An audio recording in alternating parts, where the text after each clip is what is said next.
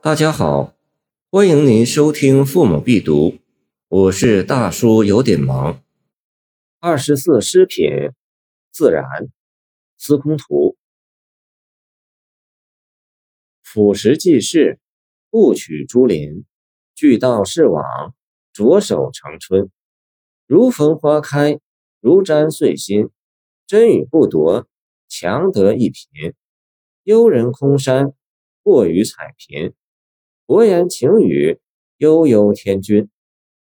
前人视为自然者当然而然，不知其所以然而然。其本意当然是指不是雕琢，也无需太着意，顺其自然而已。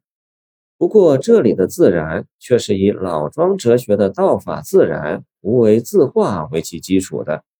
前四句是对自然含义的阐释，随手拈来，妙手偶得。无需刻意的取之或假之于旁物，顺应了自然之道，则可着手成春。接着，作者以意象展示着自然意境的风格，如遇见花儿自然开放，又好像是看见新的一年顺应四时变化而自然来临。于是，在进一步强调真的俯拾即是，不会有所失；取诸林者，则会显得贫乏苍白而后。又在做了意象展示，好像隐者自然地矗立在空寂的山中，很有点陶渊明“采菊东篱下，悠然见南山”的神韵；又好像雨过之后频水，很自然地采摘那水面上漂浮的浮萍。最后两句则强调，对上面的说明和譬喻真的有所博言情语的话，便会达到悠悠天君的自然入化的境界。伯言是语助词，在这里没有实在意义。情语是因情而有所悟。天君有两种解释：一说是指天上的音乐，另一说是指自然均平之理。试读李白诗：“床前明月光，疑是地上霜。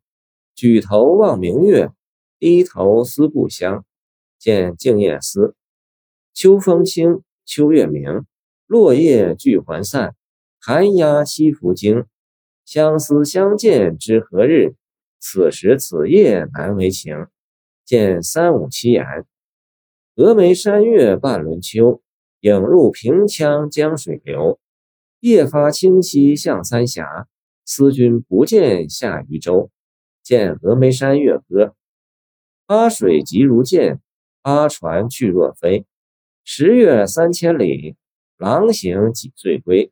见八女词。两人对酌山花开，一杯一杯复一杯。